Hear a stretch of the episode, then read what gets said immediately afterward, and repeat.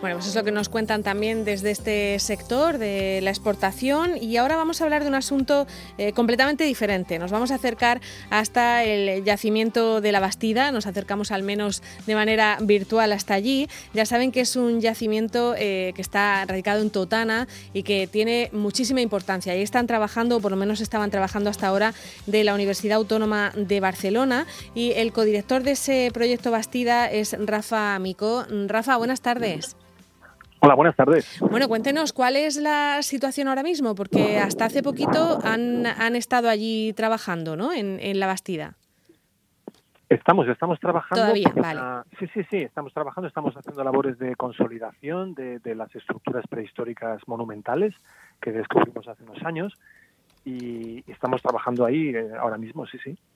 Bueno, ¿y, y qué es lo que ha pasado? Porque eh, lo, que, lo que ha trascendido a los medios de comunicación es que van a tener que trasladar las piezas arqueológicas que han ido encontrando y que estaban allí eh, bueno, pues conservadas porque eh, no puede mantener el Ayuntamiento de Totana el servicio de vigilancia que tenía contratado, ¿no? Cuéntenos.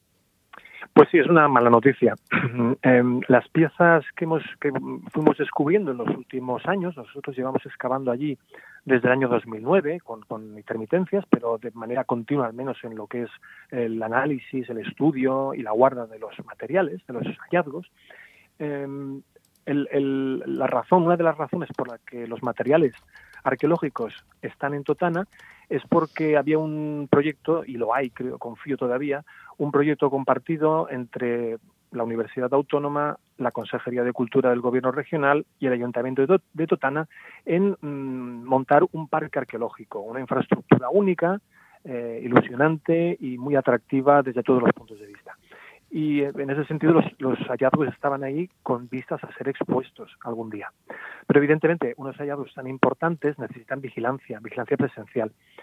El ayuntamiento eh, es el encargado de hacerse cargo de esa vigilancia y con una premura de tiempo bastante importante, pues ha comunicado que, que esa vigilancia no puede ser asumida y así lo ha comunicado a la Consejería, a la Dirección General de Bienes Culturales.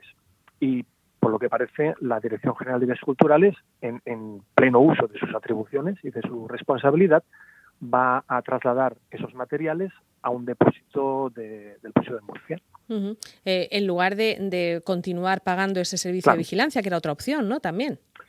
Eh, claro, no hay que olvidar que eh, no hay que olvidar el fin. Es decir, la vigilancia es verdad, es un coste, como también tiene un coste otro tipo de medios uh -huh. que, que, la universidad o la consejería en un momento u otro hemos asumido y estamos asumiendo. Nosotros nunca nos hemos ido de ese objetivo, pero está claro que, que si uno de uno de los de las patas importantes de este proyecto eh, decae o renuncia, el proyecto se ve afectado de una manera grave, preocupante, muy preocupante a, nuestro, a nuestra manera de entender.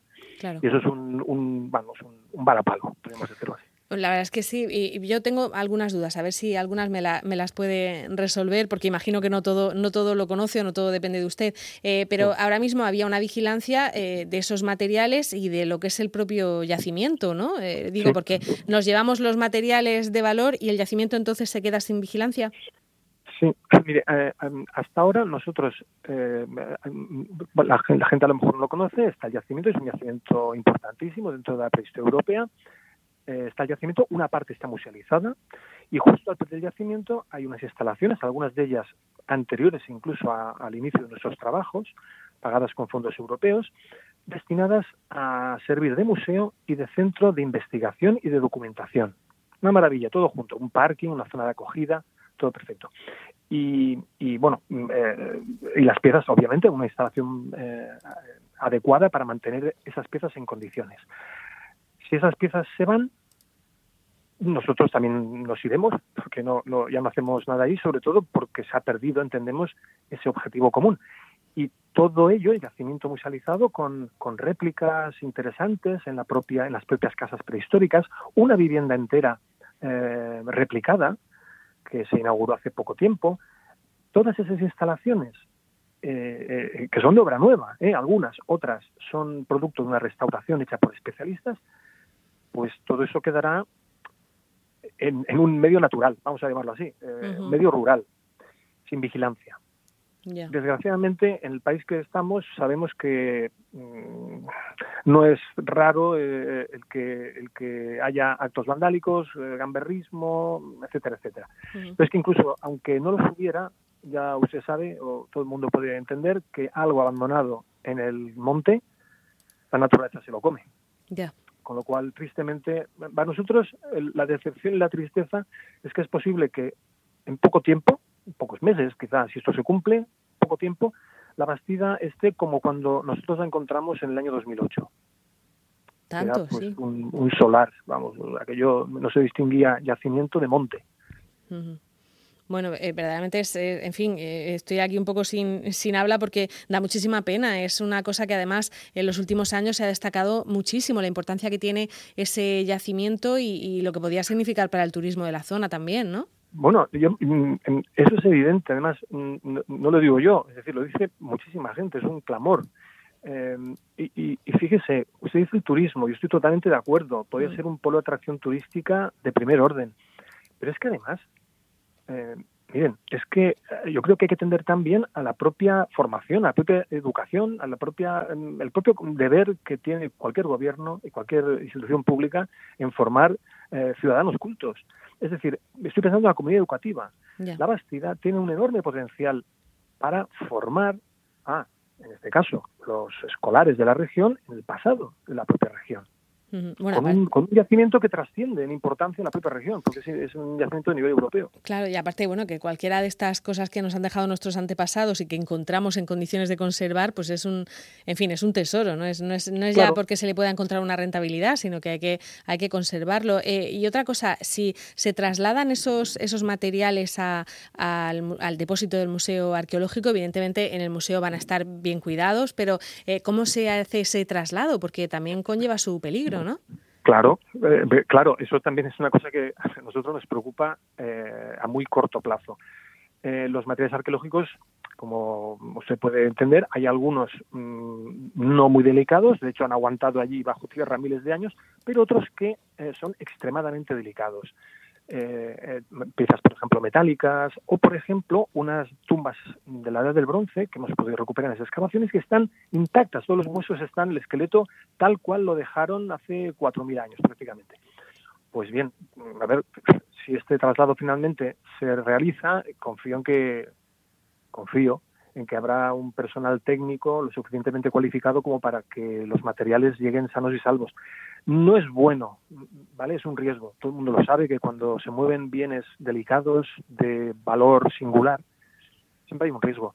Todo estaba pensado, y todo está pensado, de hecho, en esos momentos, para que las piezas recorrieran solo unos metros hasta el lugar donde deberían haber sido expuestas. tenemos siete años de retraso. Aquí ha habido aquí ha habido un retraso que, bueno, eh, estamos donde estamos porque aproximadamente desde 2013, 2014, pues las instituciones, los organismos públicos que debían haberse puesto las pilas para llevar adelante este parque arqueológico, pues han tenido, supongo, otras prioridades. Mm, de, todas formas, a mí me suena, eh, no sé ya si me falla la memoria, eh, que ustedes han hecho amago de irse un par de veces, ¿no? Eh, quiero decir que no es la primera vez que, pasa que, que, no reciben el dinero necesario para seguir con su investigación, que no ven apoyo.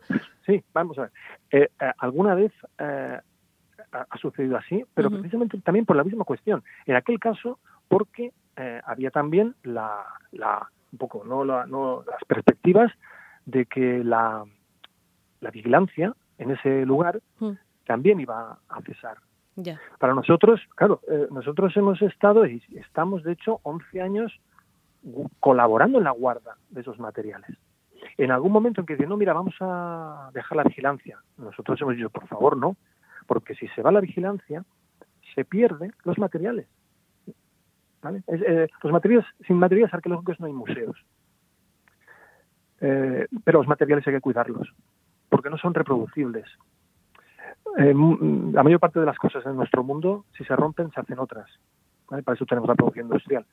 Con las obras de arte o con los materiales arqueológicos, eso no funciona así. Si se pierde uno, se pierde para siempre. No hay reemplazo. Por tanto, nosotros siempre hemos estado obsesionados con la seguridad de las piezas. Porque, a su vez, la seguridad de las piezas iba en función de la, de la promoción de este parque arqueológico. Ya.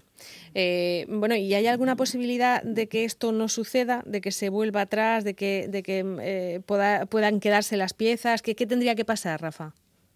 Pues, a ver, por lo que mm, estamos viendo en redes sociales, eh, la reacción de los partidos políticos, la reacción de, la, de muchos ciudadanos de Totana, parece ser que actualmente todo depende de la voluntad del alcalde, el alcalde de Totana, porque por lo que vamos viendo por redes sociales, el resto de los partidos políticos que integran el consistorio estarían por la labor de ampliar el presupuesto para cubrir estos dos meses que quedan de año y después enganchar el, siguiente ejercicio precisamente para, para, para proseguir ese objetivo compartido. Pero mm, nos ha extrañado, por ejemplo, que los partidos políticos tampoco supieran nada de esta decisión. Em, por lo que sabemos, por lo que sabemos, todo depende ahora mismo de la voluntad del equipo de gobierno y, más concretamente del alcalde de Dotana.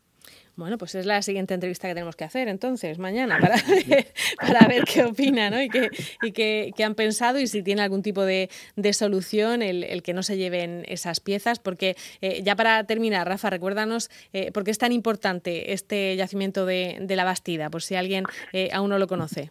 Sí, mira, la Bastida es una de las primeras ciudades europeas de la Edad del Bronce. Fue fundada hace 4.000 años, cuando las sociedades europeas tenían un nivel de complejidad muy, muy inferior.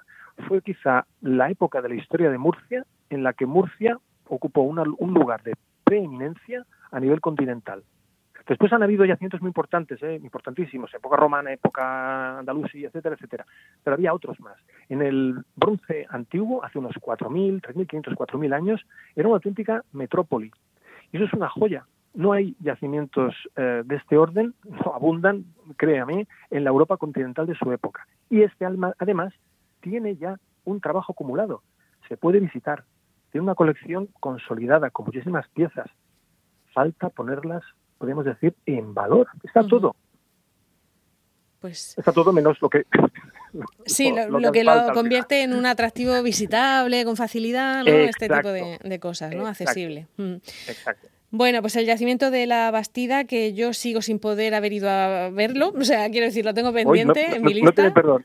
no tiene perdón, efectivamente, porque es una, de las cosas de la región que tengo pendiente. Además, todo el mundo que ha ido me ha hablado maravillas del yacimiento de, la Bastida en, Totana y, en fin, esperemos que, pueda eh, continuar ese, ese proyecto sin, sin problemas y, sin que tengan que trasladarse esas piezas. Eh, Rafa Mico es el codirector de este proyecto Bastida eh, y, y, en fin, y nos ha contado pues lo que saben hasta el momento y ojalá esto pueda volverse, volverse hacia atrás. Rafa, muchísimas gracias. Muchísimas, muchísimas gracias a vosotros. Hasta luego.